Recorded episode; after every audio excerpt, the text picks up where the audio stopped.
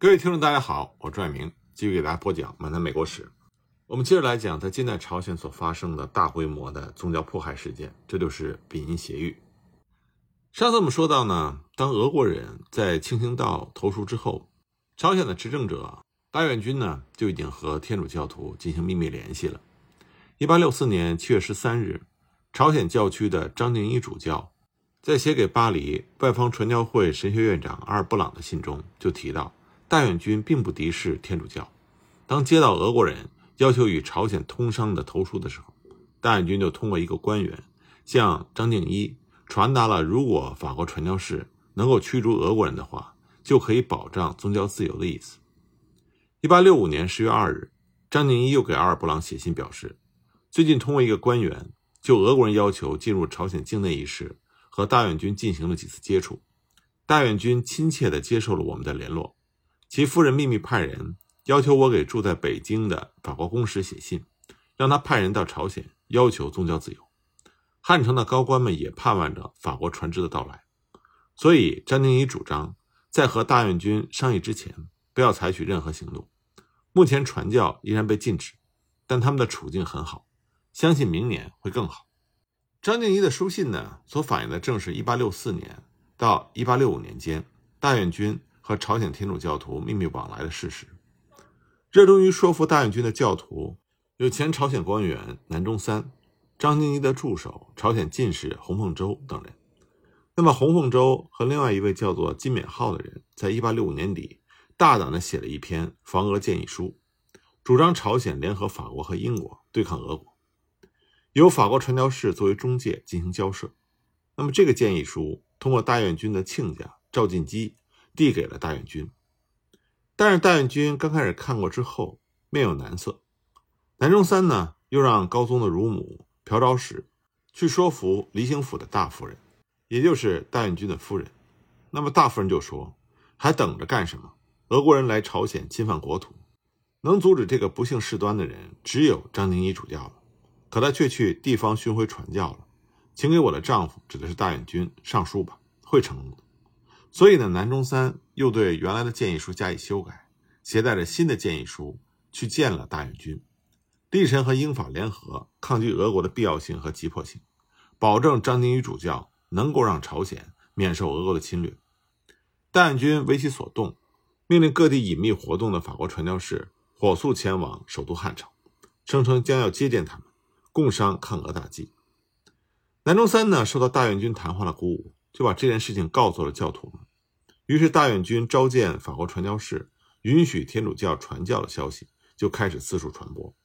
各地的天主教徒也纷纷的公开活动，云集汉城，欢呼雀跃，还进行特别的礼拜，计划在汉城设立中心教堂，对未来充满了憧憬。至于张敬一的态度，正像之前他在书信中所表达的那样，他并不赞成自己主动出面，但是既然南中三等人。已经争取到了大院军和传教士会晤的许可，他也就顺应形势的变化。当时张敬一在黄海道的平山，副主教安敦一在中清道内浦。他们得知大院军愿意召见他们的消息之后，安敦一和张敬一分别在1866年1月25日和29日先后进入了汉城。但到了1月31日约定面见大院军的时候，大院军的态度却发生了彻底的变化。竟以法国人缺乏诚意作为理由拒绝见面，朝鲜天主教也迅速由形势大好变成了岌岌可危。到了1866年2月19日，大院军呢就派了他的心腹李景夏逮捕了张敬一主教的仆人李先一、天主教徒崔炯、全长云，这就掀开了丙寅协议的序幕。2月23日，张敬一、洪凤洲被捕，其后呢，丁义培、南中三。李申奎、金敏浩、于世英这些知名的天主教徒相继落网，十二名法国传教士除了张敬一之外，又有八名陆续被捕。一八六六年三月十日，大院军呢通过垂帘听政的赵大飞的名义，颁布了禁压邪教令，重申天主教是邪学，要大行诛讨。于是呢，朝鲜政府就以汉城作为中心，在朝鲜全国范围之内，恢复了新有协议以来。历次协议所例行的五家作统法，并且规定沿海凡是和外来船只来往的人，先斩后奏。对于朝鲜的天主教徒就展开了史无前例的大清洗。大院军在镇压天主教期间，对于天主教徒无所不用其极，用尽了各种酷刑来逼供，所以所得到的供词经常是让人看着啼笑皆非的。比如南中三的供词里就有说他三次前往西洋国家，曾经作为美国的官员潜回朝鲜等等。洪孟周呢，则说他想招张敬一为女婿，还为此置办了嫁妆。可见当时的冤假错案层出不穷。大院军呢，还对朝鲜全国的老百姓说，天主教是洋人入侵的内应，由此煽动仇教排外的情绪。他号召所有的朝鲜民众一起反对天主教，所以当时呢，很多的朝鲜民众到处就喊：“天主教徒是祸首，洋衣舰船修惩黄，污点要用血来洗，赶尽杀绝洋教徒。”成批的天主教徒被从悬崖峭壁上。推入江中，被朝鲜的老百姓自发杀死的天主教徒不计其数。根据朝鲜档案的记载，张敬一主教在面对大院军审判的时候宁死不屈。一八六六年二月十七日，大院军和他的长子亲自审问张敬一，问他剩下的神父在哪里。张定一说不知道。大院军说送你回国，你要回去吗？张定一说即使强迫我回去也不行。于是呢，大院军对张定一。施以杖刑，然后又问他还是不想回去吗？张定一说不会的。三月七日，张定一就被大院军下令处死，其余八名被捕的传教士也被枭首示众。朝鲜教徒南中三、洪凤洲以谋叛不道之罪问斩，高宗的乳母朴昭史也被处死。丙一协议从一八六六年开始，一直延续到了一八七二年。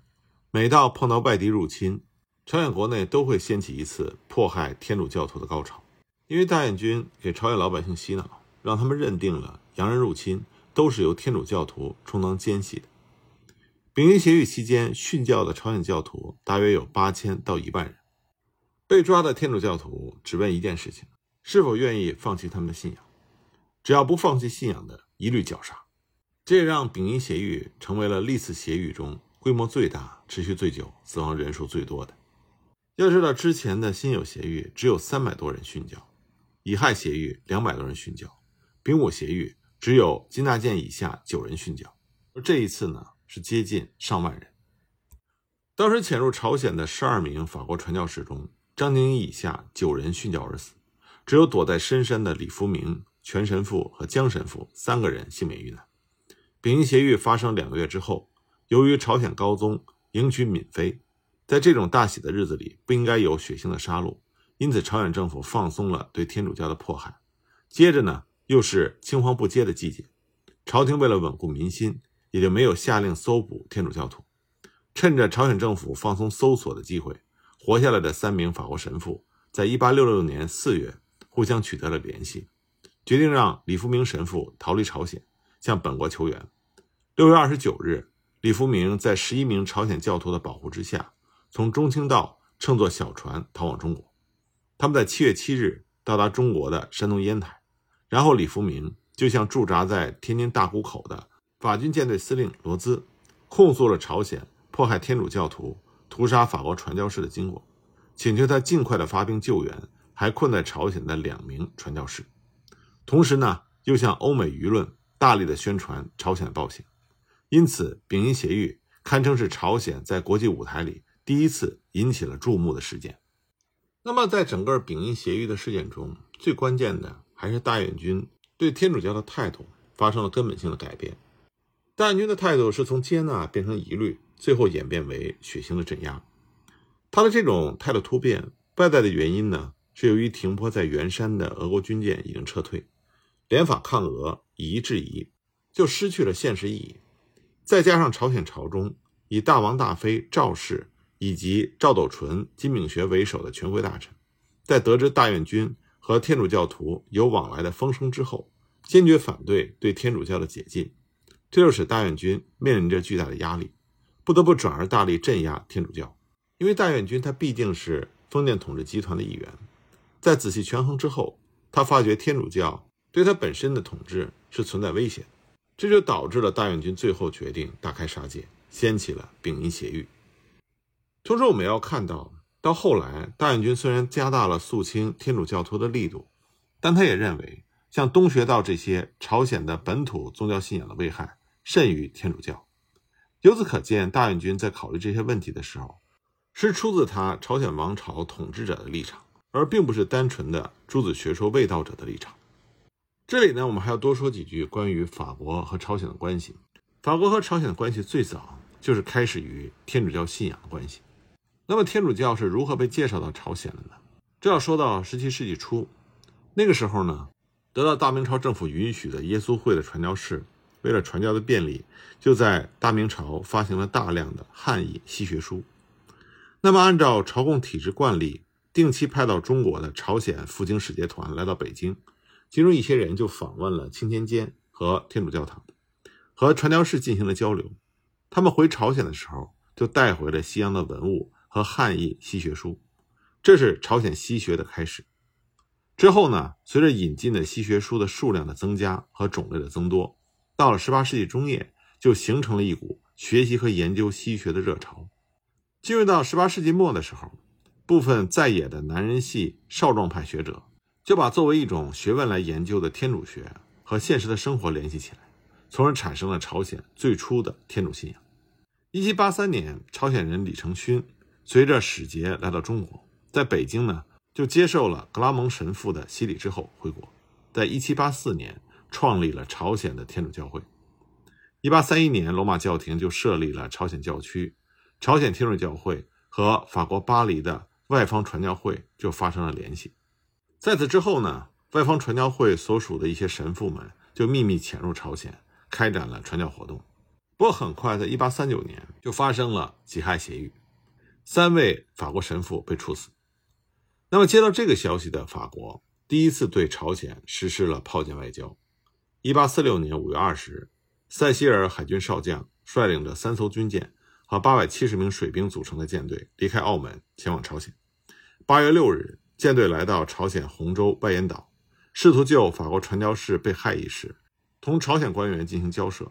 要求朝鲜政府解释并且做出赔偿。但是他们因为不熟悉朝鲜海岸的地形，没有能够找到江华海峡的入口，所以放弃了面谈，留下了给朝鲜王国宰相的外交书函之后，就退回了中国。这份文件是朝鲜接到的来自西欧国家最早的外交文书。一年之后。为了接受上次外交文书的回信，海军上校拉贝尔率领由两艘军舰和五百六十名水手所组成的舰队，于一八四七年七月二十八日从澳门出发，八月十日来到了朝鲜全罗道的新智岛，但是遭遇到风暴触礁，有两名水兵溺水身亡，其他人呢紧急躲避到了附近的古群山岛。八月十三日，拉贝尔向全罗道的监司发出了一封书信，表明来意。并且要求提供援助，但是法国舰队未能如愿。最后，他们是乘坐着两艘前来救助的英国军舰回到了中国。在此之后，因为1848年法国国内的局势极度的混乱，所以法国舰队没有再进行继续的责问活动。但是，随着法国在印度展开的激烈的殖民地争夺中失败，他就把目标转向了东亚，进而又对朝鲜产生了野心。1855年10月19日。法国的海军部长官给印度支那基地的司令官盖朗发出了书信，要求搜集把朝鲜变成殖民地所需的情报。接到这个命令的盖朗少将，为了勘察朝鲜海域，并且搜集有关朝鲜政治状况的情报，就亲自率领军舰贝尔芝尼号，在1856年7月16日来到了朝鲜的东海岸，开展了为期两个月的对朝鲜全部海域的勘察活动。回到基地之后。他向法国政府就递交了报告书，论述了朝鲜问题对策论。报告里他是这么说的：现在朝鲜非常的惨弱，其宗主国清国无力给予保护，只要欧洲大国下决心，就能轻易的占领。俄国正想利用这个机会占领朝鲜。近来俄国的军舰对朝鲜进行了勘察，为占领朝鲜做了准备。能够阻止俄国占领朝鲜的策略，就是法国要先下手为强，而征服朝鲜最为有利的地点就是永兴湾。这里土地肥沃，并且可以停泊舰船，只需要步兵六千，骑兵三百，轻炮兵一个中队，就可以轻易地占领永兴湾。不过，当时法国的首要目标是印度支那，也就是越南，并没有余力打进朝鲜，所以只好等待时机的到来。而丙寅协议的发生，恰恰给法国人提供了这样一个机会。所以，当中国的法国舰队司令官罗兹少将得到逃出来的法国神父向他报告了丙寅协议的事情之后，那么罗兹提督就决定远征朝鲜，并且在1866年的5月28日把这件事情通报给了法国驻华代理公使博罗内以及法国海军省的长官。那么，接到罗兹通报的博罗内在6月2日向中国的恭亲王发函，敦促清朝以朝鲜宗主国的身份。介入解决丙寅协议这件事情，要求清政府发放驻华法国传教士进入朝鲜所需的护照。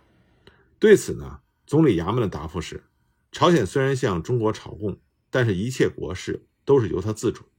那博罗内就宣称清朝自动放弃了对朝鲜的宗主权，向总理衙门发出召回，说该国残杀之日，即使其国丧失之日。所有本国的各路兵船，不日将齐集朝鲜。暂取其国，后来再立何者为王，以守此土，将由我国决定。总理衙门呢，要求首先要调查传教士被害的原因，极力的阻止法国实施远征朝鲜的计划。但是法国公使博罗内置之不理，仍然宣布要派兵远征朝鲜。总理衙门就向朝鲜通告了法国舰队将要远征朝鲜的计划。那么朝鲜政府给大清国礼部的回信中说道。被杀的洋人八人都是秘密潜入朝鲜的，因为违反了朝鲜的法律，所以才会被制裁。而其他因为遭遇海难漂流到朝鲜的人，都得到了妥善的救助，让他们返国。所以法国的指责是没有道理的。但法国公使博罗内在接到朝鲜的回复之后，声称传教士仁义光明，毫无过错，杀之有违天理，此等恶法绝不能容。博罗内就向法国的外交部报告此事，并且要求罗兹移交法国舰队的指挥权，但罗兹提出抗议，说博罗内下令出兵朝鲜，这是越权。两个人就围绕着远征朝鲜的权限问题发生了争执。七月三十日，法国的海军部和外交部批准了罗兹的计划，指示他要慎重行事，不要牵扯到海军部和法国政府，只能动用他所属的兵力进行远征。得到命令的罗兹按照计划向朝鲜出兵。这就引发了被称之为“丙寅阳扰”的法朝两国之间的战争。